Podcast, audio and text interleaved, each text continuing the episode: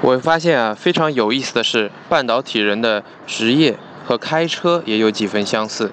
先说职业目标啊，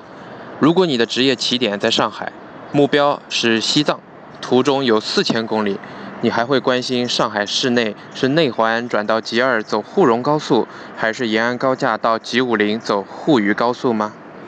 二谈职业路径，如果你的职业目标是销售，那坚持在 AEFA 的道路上。能了解多少 AOP 的制定、客户联盟或者 DIST 的管理呢？再来职业选择，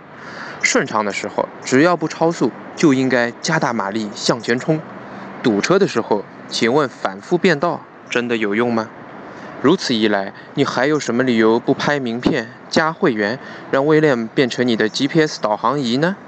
好了，今天回复“离职”两个字，告诉你如何优雅的离职。